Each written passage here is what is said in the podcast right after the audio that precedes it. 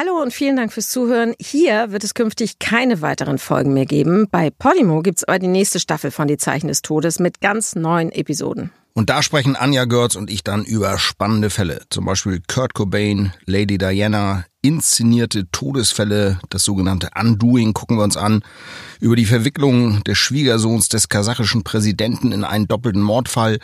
Alles einfach True Crime vom Feinsten. Jede zweite Woche, freitags, immer eine neue Folge. Und natürlich, wenn euch das nicht True Crime genug ist, gibt es neben die Zeichen des Todes noch viele andere, zum Beispiel 3.29 Uhr mit Sebastian Fitzek. In den Shownotes findet ihr einen Link, mit dem ihr Podimo 30 Tage kostenlos testen könnt. Wir freuen uns, wenn ihr reinhört.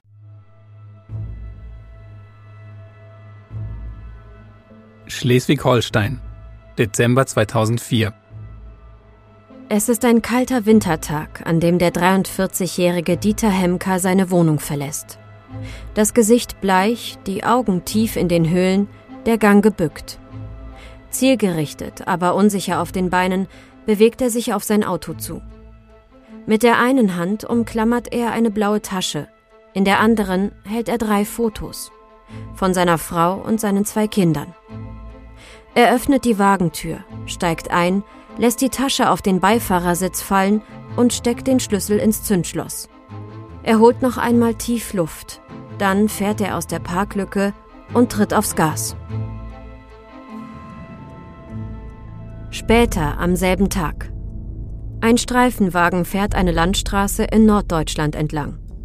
Plötzlich entdecken die Polizeibeamten im Straßengraben einen Kastenwagen, der offenbar von der Straße abgekommen ist. Sie halten an, um sich die Sache aus der Nähe anzusehen.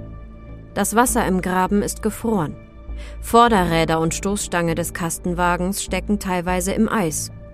Das Fahrzeug ist unbeschädigt. Die Beamten rechnen nicht damit, dass sich bei minus drei Grad noch jemand in dem Wagen aufhält. Routinemäßig werfen sie einen Blick ins Wageninnere und schrecken augenblicklich zurück. Es sitzt tatsächlich jemand auf dem Fahrersitz. Die Hände ruhen auf dem Lenkrad. Der Anschnallgurt ist vorschriftsmäßig angelegt. Doch schon ein einziger Blick verrät, dass der Fahrer nicht am Steuer eingeschlafen ist. Denn der Fahrer hat keinen Kopf. Nur noch ein blutiger Stumpf ragt aus der blauen Winterjacke und dem beigefarbenen Pullover heraus. Nach dem Kopf müssen die beiden Polizisten nicht lange suchen. Er liegt im Fußraum der Rückbank, hinter dem Fahrersitz. Was ist hier geschehen? Eine Frage an die Rechtsmedizin und den Gerichtsmediziner Michael Zokos.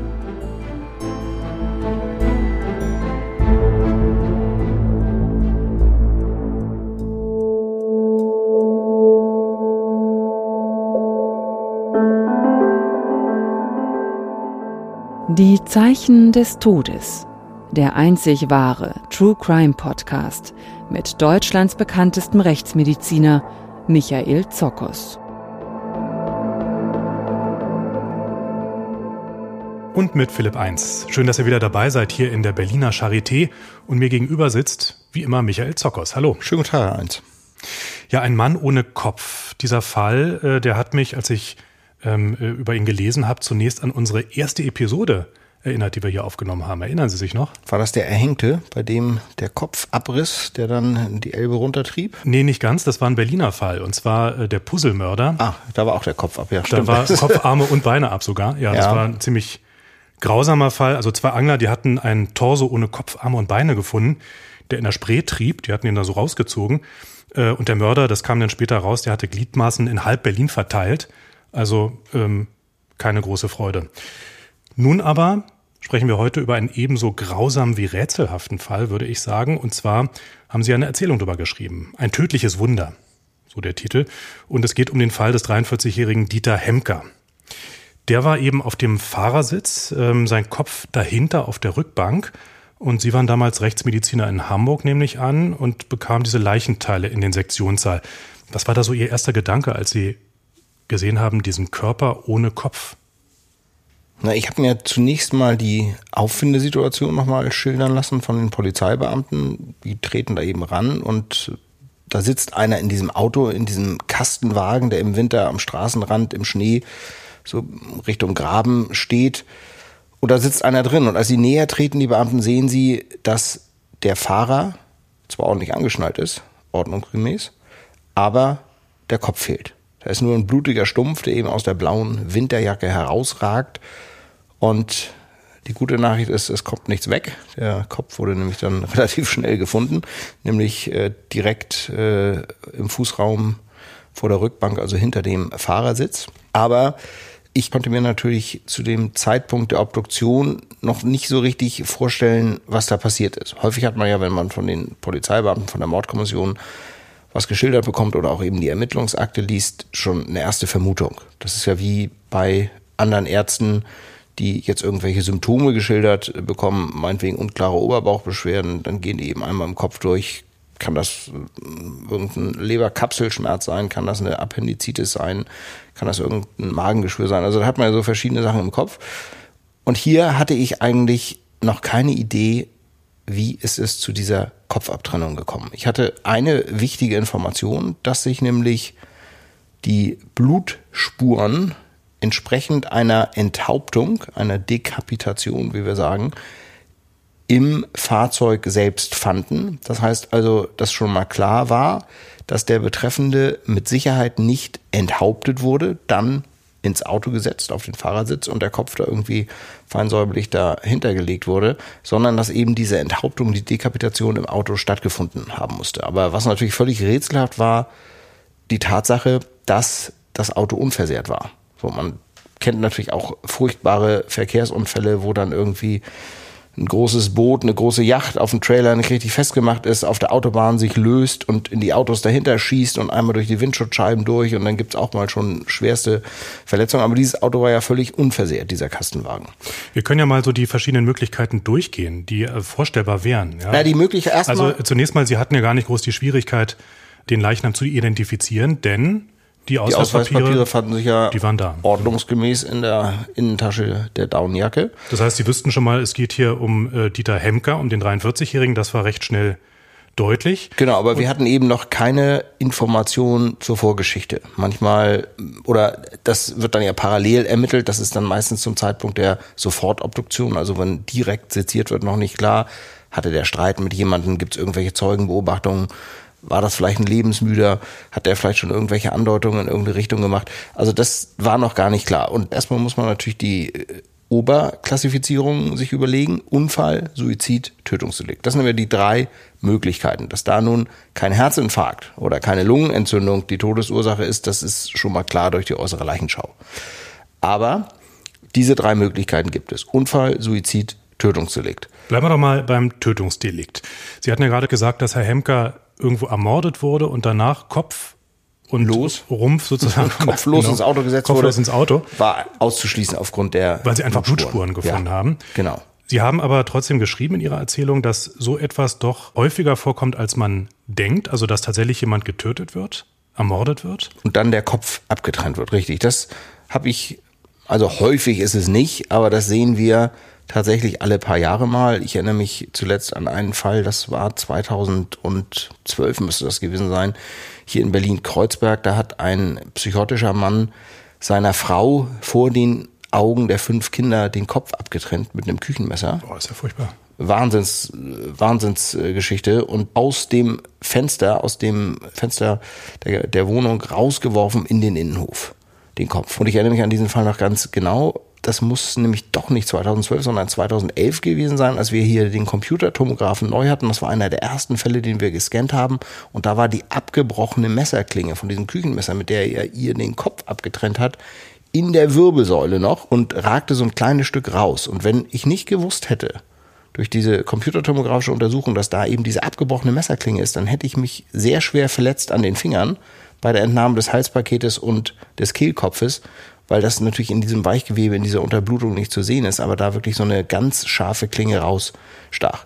Das war also 2011 tatsächlich. Und ich erinnere mich auch noch an einen anderen Fall. Aber das, das heißt, da wurde tatsächlich die Frau zuerst ermordet, erstochen und danach wurde der Kopf abgetrennt. Genau. Die wurde erstochen Und dann wurde der Kopf abgetrennt. Ich erinnere mich an einen ähnlichen Fall aus Hamburg. Das muss Anfang der 2000er Jahre gewesen sein. Da ging ein Mann mit dem Kopf seiner Frau in der Hand auf eine Tankstelle und sagte, ich habe meine Frau umgebracht. Also das gibt es immer mal wieder. Häufig sind das psychotische Täter, die jetzt irgendwelche Stimmen hören, wo ihnen das befohlen wird. Aber wir haben natürlich auch diese Fälle der Leichenzerstückelung. Da muss man jetzt unterscheiden offensive und defensive Leichenzerstückelung. Offensive Leichenzerstückelung, da schneidet der Täter den Kopf ab und nimmt den mit nach Hause, um Souvenir zu haben. Beispiel Jeffrey Dahmer. Der hat sich dann so einen richtigen Schrein gebaut. Dieser war Serien, das? das war ein Serienmörder in den USA im, im letzten Jahrhundert, das muss in 80er oder 90er Jahren gewesen sein. Der hat sich einen Schrein gebaut aus den Schädeln seiner Opfer. Also das war, das ist dann offensive Leichenzerstückelung. Man nimmt eben Leichenteile mit als Täter, um Trophäen zu haben oder ein Souvenir zu haben. Und dann gibt es aber eben noch die defensive Leichenzerstückelung, defensiv, weil der Täter sich quasi schützen will, dass die Spur zu ihm führt. Und deshalb wird der Leichnam zerstückelt, insbesondere die Hände ab, um eben Fingerabdrücke zu verhindern oder die Entnahme und den Abgleich von Fingerabdrücken zu verhindern und eben auch den Kopf abzutrennen, um eben die Identifizierung zu erschweren oder unmöglich zu machen. Aber das also alles, das, das ist ja im Fall von Herrn Hemker äh, komplett sinnlos, denn der Kopf war ja noch da, die Ausweispapiere war, war, da, das Auto war da, also insofern, das macht gar keinen das Sinn. Das passte alles nicht. Also ein Tötungsdelikt kam da tatsächlich nicht in Betracht. Unfall habe ich ja vorhin schon gesagt, eher auch unwahrscheinlich, denn das Fahrzeug war ja völlig unversehrt. Insofern kam jetzt natürlich noch die Möglichkeit eines Suizides ins Spiel, aber wie hat er das geschafft, sich den Kopf abzutrennen? Unabhängig davon, dass das Kopfabtrennen bei einem Suizid eigentlich eine völlig seltene und, und äh, völlig außergewöhnliche Methode ist. Es gibt Fälle, die sind in der rechtsmedizinischen Literatur beschrieben, wo sich Menschen tatsächlich eine Guillotine selbst gebaut haben und sich dann selbst enthauptet haben. Und wir sehen auch immer mal wieder Fälle, bei denen Menschen sich erhängen und aus einer großen Höhe ins Seil springen und dann reißt der Kopf ab. Da haben wir auch schon einige Fälle gehabt. Aber da ist natürlich nicht die Kopfabtrennung die eigentliche Suizidmethode oder das Ziel, sondern das Erhängen. Insofern war das hier auch für einen Suizid völlig ungewöhnlich. Das heißt, es war tatsächlich zum Zeitpunkt der äußeren Leichenschau mit den Kenntnissen, die wir zu diesem Zeitpunkt hatten, ähm, noch völlig unklar, um was es sich handelt.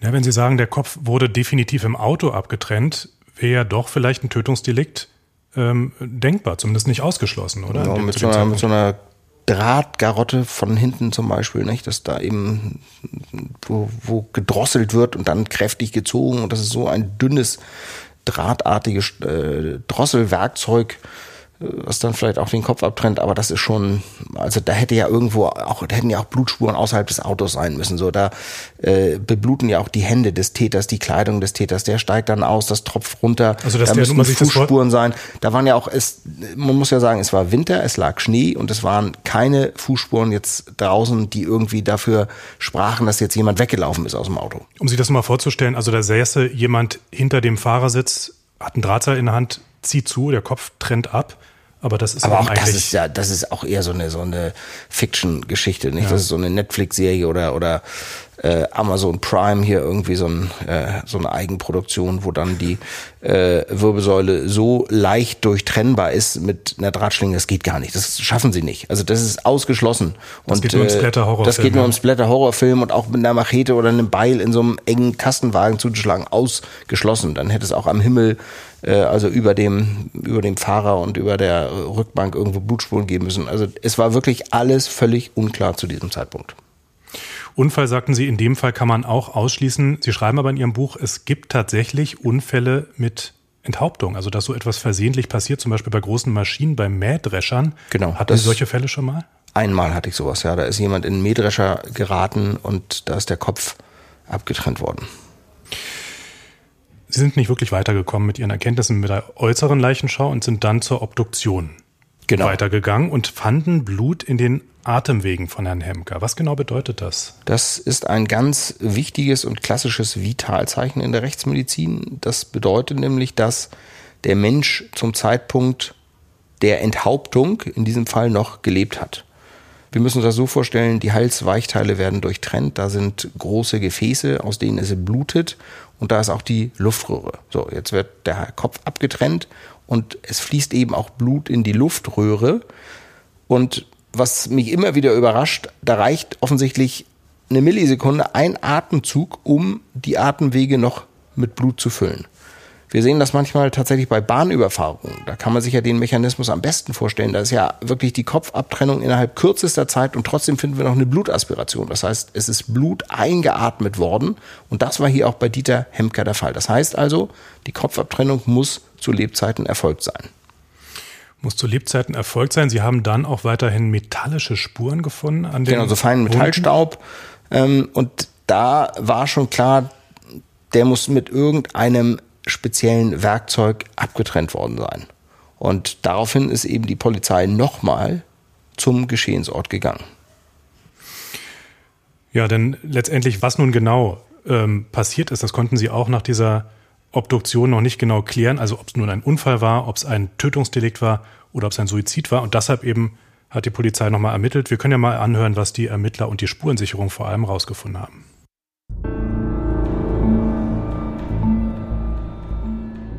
Während Michael Zokos und sein Team den Leichnam von Dieter Hemker obduzieren, recherchieren die Ermittler dessen Vorgeschichte. Nachdem seine Frau sich von ihm getrennt hat, ist ihr auch das alleinige Sorgerecht für die zwei Kinder zugesprochen worden. Seither hat Hemker allein gelebt. Kurz vor seinem Tod hat er dann auch noch seinen Job als Heizungsmonteur verloren. Zudem verrät ein Blick in die medizinischen Unterlagen seines Hausarztes, dass Hemker sich schon seit einigen Monaten wegen schwerer Depressionen in psychiatrischer Behandlung befunden hat. Das alles deutet darauf hin, dass er im Kastenwagen Suizid begangen hat. Aber Suizid durch Enthauptung? Als die Spezialisten von der Spurensicherung auch die weitere Umgebung des Fahrzeugs in Augenschein nehmen, erhärtet sich der Verdacht auf einen Suizid. An einem hölzernen Weidezaun entdecken die Beamten ein dünnes, 40 Meter langes Stahlseil, das mehrfach um eine der Holzplanken gewickelt und geknotet ist. Am anderen Ende des Seils, das gut versteckt unter dem Schnee gelegen hat, befindet sich eine Schlinge von etwa 15 Zentimeter Durchmesser.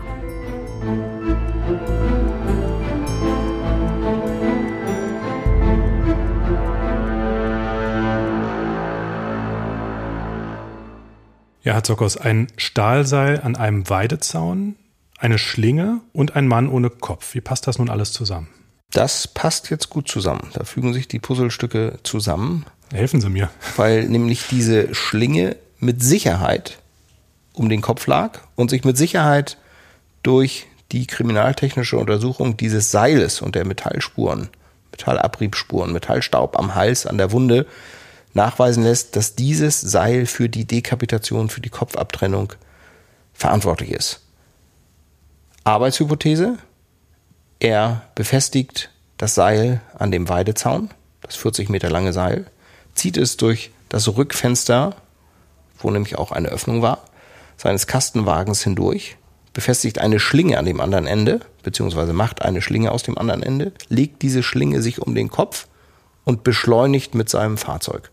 Und wenn er dann einige, sagen wir mal 20, 25, 30 Meter weg ist von diesem Weidezaun, spannt sich das Seil und die Wucht des Zugs und dieses feine, harte, nicht flexible Seil trennt ihm den Kopf ab. Das klingt nach einem fürchterlich brutalen Suizid dann aber.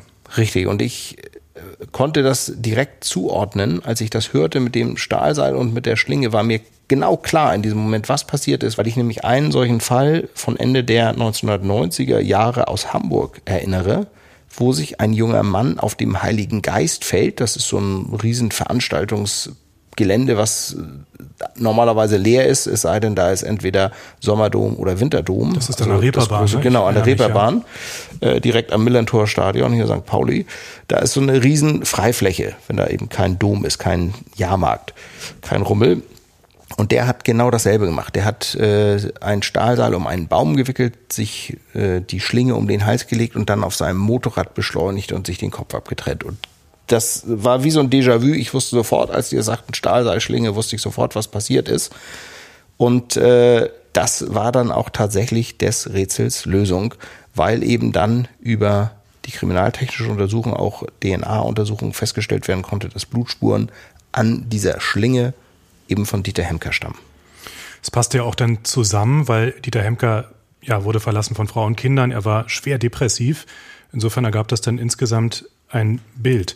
Äh, Sie hatten aber interessanterweise noch weitere Befunde in Ihrer Obduktion, nämlich der Tote hatte fast keine Leichenflecke. Genau, das war ein entscheidender Befund bei der und Besichtigung. Leichenflecke nach dem Tode als eines der sicheren Todeszeichen äh, entwickelt jeder Tote. So, das Blut sackt entsprechend der Schwerkraft ab und man sieht so bläulich-violette Verfärbung der Haut im Bereich der Stellen, wo der Körper liegt. Also wenn jemand jetzt in, in Rückenlage liegt und verstorben ist, dann finden sich die gleichen Flecken am Rücken. Und Dieter Hemke hatte keine Totenflecken, der war total blass. Und auch bei der Obduktion zeigten sich die Organe ausgesprochen blass. Es lief eben aus den angeschnittenen Gefäßen kein Blut mehr raus. Die Organe hatten fast die Organeigenfarbe, also die Nieren so, so gelblich, gräulich. Auch das Herzmuskelfleisch war gar nicht mehr so richtig bräunlich, rötlich, sondern eher so, so hellbräunlich, gräulich der war fast völlig ausgeblutet. Und gleichzeitig hatten Sie Einstichstellen in den Armbeugen. Da dachte ich jetzt erstmal, vielleicht war der auf dem Drogentrip. Genau, das denkt man natürlich als erstes. In beiden Ellenbeugen Einstichstellen. Es war ja klar, dass kein Notarzt mehr da war. Denn bei einem abgetrennten Kopf braucht man keinen Notarzt mehr. Und das war auch aus den Ermittlungsberichten der Beamten ersichtlich, dass eben kein Notarzt vor Ort war. Das heißt, diese Möglichkeit die wir immer bei Nadeleinstichstellen auch in Betracht ziehen müssen, schied aus. Keine notärztliche Versorgung. Dann kommt natürlich Drogenkonsum in Frage. Aber bei Dieter Hemker war es eben eine andere Ursache. Ja, und zwar haben die Ermittler dann nochmal seine Wohnung auf den Kopf gestellt und haben dort tatsächlich Flaschen mit Blut gefunden. Genau, das waren zwei ein Liter Flaschen, die jeweils fast randvoll waren mit Blut. Und es war, das ergab dann die DNA-Analyse, tatsächlich das Blut von Dieter Hemker. Die standen in der Küche, die beiden Flaschen. Und es fanden sich auch Schläuche mit den Kanülen, mit denen er sich offensichtlich das Blut abgezapft hat. Der eine Schlauch war voll mit geronnenem Blut. Das erklärt auch, warum er in beiden Ellenbeugen Nadeleinstichstellen hatte. Das heißt, er hat sich erst auf der einen Seite das Blut abgezapft, dann ist das Blut geronnen und es lief nicht mehr und dann ist er auf die andere Seite gegangen. Das heißt, eigentlich wollte er sich umbringen schon zu Hause, wollte richtig. dort im Prinzip ausbluten. Richtig, ausbluten. So haben Sie es auch ausbluten, richtig ja. genannt. Es hat aber nicht hingehauen und deshalb kam er eben zu diesem zweiten Suizidversuch, der ja dann auch geklappt hat. Kommt sowas häufiger vor, dass so zwei Suizidmethoden kombiniert werden? Ja, das sehen wir sehr oft. Das nennen wir tatsächlich so kombinierte Suizide. Da will der Suizident oder die Suizidentin absolut sicher gehen, dass es auch klappt. Ich kann Ihnen da viele Beispiele nennen. Zum Beispiel meine allererste Obduktion in Hamburg 1997 in der Rechtsmedizin, die ich eigenverantwortlich durchgeführt habe. Das war eine 19-jährige Frau, die sich die Pulsadern aufgeschnitten hat, zuvor aber Blutverdünner von ihrem Vater, den der verschrieben bekommen hatte, wegen eines Herzklappenleidens, genommen hatte. Und nachdem sie nicht verblutet war, ist sie zu einem Haus gefahren und dort aus dem neunten Stock gesprungen. Das heißt, die hat diese beiden Suizidmethoden kombiniert. Das ist etwas, was wir einen ungeplant kombinierten Suizid nennen. Sie wollte sich nämlich durch das Ausbluten, durch das Verbluten aus den Pulsaderschnitten aus dem Leben bringen. Das hat aber nicht geklappt und deshalb hat sie eben eine zweite Methode dazu gewählt. Es gibt aber auch Leute, die führen geplante kombinierte Suizide durch. Da erinnere ich einen Fall eines Mannes, der an einem metastasierten Hodenkrebs litt. Der hatte sich in die Elbe gestellt. Den habe ich auch in Hamburg damals in meiner Zeit in Hamburg obduziert. Ungefähr bis zum Bauch ins Wasser gestellt und hat sich mit einer Schreckschusspistole in den Hals geschossen. Bei einer Schreckschusspistole kommt vorne ein relativ starker Feuerstrahl raus. Das heißt, das führt tatsächlich zu starken Hautverletzungen. Und diese Hautverletzungen haben dazu geführt, dass er massiv geblutet hat. Hat sowohl auch eine Blutaspiration, wie auch Dieter Hemker gehabt, Blut eingeatmet und einen massiven Blutverlust und er ist dann eben ertrunken. Und das ist, diese Methoden hat er kombiniert, also gleichzeitig angesetzt und zwar geplant. Und bei Dieter Hemker spricht das alles eben für einen ungeplanten, kombinierten Suizid, das mit dem Ausbluten, dadurch, dass er sich selbst zur Ader gelassen hat, das Blut abgezapft hat, hat nicht geklappt und dann hat er eben sich ins Auto gesetzt und diese Enthauptung durchgeführt. Herr Zockers, wir hatten ja in diesem Podcast schon ab und zu mal über Suizide gesprochen, ähm, weil das ja auch ja einige Fälle sind, die Ihnen begegnen so in Ihrer beruflichen das ist Laufbahn. Unser tägliches Geschäft eigentlich. Tägliches ja. Geschäft sogar. Ähm, und gerade wenn eine Depression dahinter steht, und das ist ja wahrscheinlich in den meisten Fällen so, äh, ist es natürlich furchtbar tragisch. Es ist einfach eine teuflische Erkrankung, man muss das so sagen. Und bei allem medizinischen Fortschritt, äh, den wir ja hatten in den letzten Jahrzehnten, kommen solche Suizide eben doch immer noch vor und viel zu häufig vor. Jeder Suizid ist einer zu viel. Ähm, wie kann man so etwas verhindern? Mehr verhindern in Zukunft?